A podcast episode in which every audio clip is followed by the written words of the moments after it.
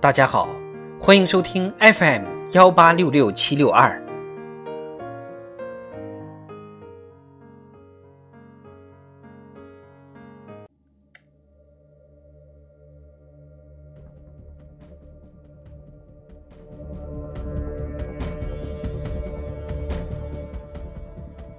庆祝中国共产党建党一百周年特别节目《中国共产党一百年大事记》。二零一五年上。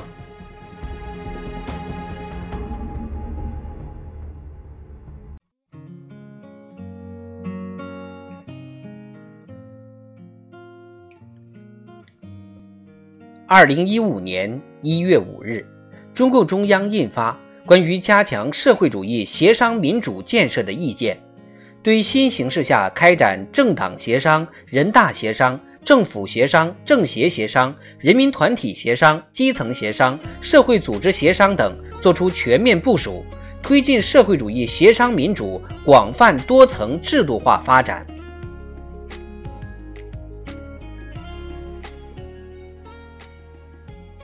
一月六日，国务院印发。关于促进云计算创新发展、培育信息产业新业态的意见。八月三十一日，国务院印发《促进大数据发展行动纲要》。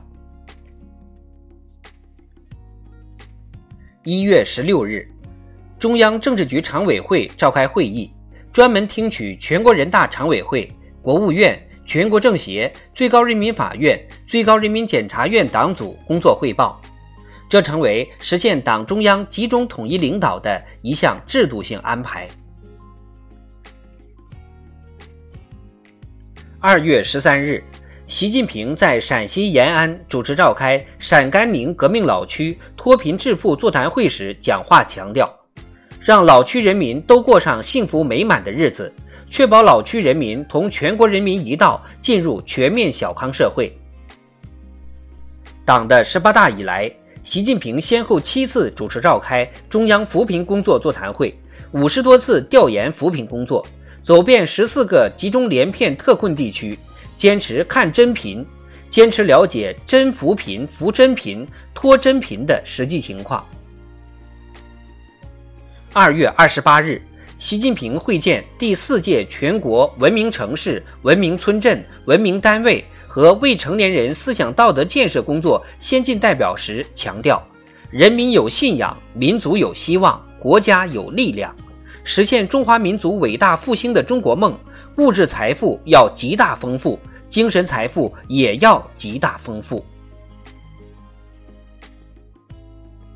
三月七日，国务院批复设立中国杭州跨境电子商务综合试验区。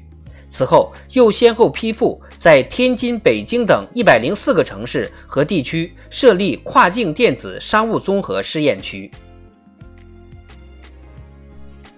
三月十二日，习近平在十二届全国人大三次会议解放军代表团全体会议上明确提出，把军民融合发展上升为国家战略。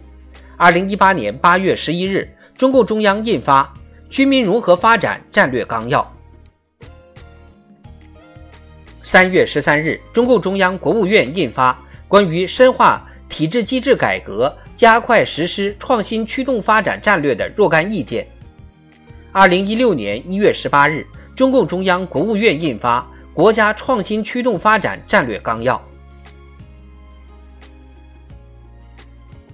三月二十六日。中央反腐败协调小组国际追逃追赃工作办公室首次启动针对外逃腐败分子的“天网”行动。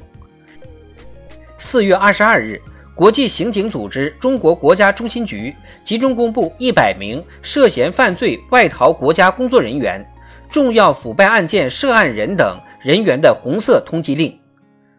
二零一四年至二零二零年十月。我国共从一百二十多个国家和地区追回外逃人员八千三百六十三人，包括党员和国家工作人员两千二百一十二人，红通人员三百五十七人，百名红通人员六十人，追回赃款二百零八点四亿元。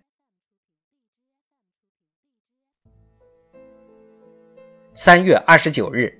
正在亚丁湾索马里海域执行护航任务的中国海军护航编队临沂舰搭载首批一百二十二名中国公民从也门亚丁港安全撤离。到四月七日，从也门共撤出中国公民六百二十一人，并协助来自十五个国家的二百七十六名外国公民安全撤离。四月十日，中共中央办公厅印发《关于在县处级以上领导干部中开展三严三实专题教育方案》。从四月底开始，在县处级以上领导干部中，不分批次、不划阶段、不设环节开展三严三实专题教育，着力解决不严不实问题。五月一日，全国法院实行立案登记制。对依法应当受理的案件，做到有案必立、有诉必理，保证当事人诉权。五月十八日至二十日，中央统战工作会议召开，习近平讲话强调，要巩固和发展最广泛的爱国统一战线，为实现两个一百年奋斗目标、实现中华民族伟大复兴的中国梦提供广泛力量支持。十八日，中共中央印发。中国共产党统一战线工作条例试行。二零二零年十二月二十一日，该条例经修订后重新公布。六月十一日，中共中央印发《中国共产党党组工作条例》试行。二零一九年四月六日，该条例经修订后重新颁布。同日，国务院印发。关于大力推进大众创业、万众创新若干政策措施的意见，并确定从二零一五年起每年举办大众创业、万众创新活动周。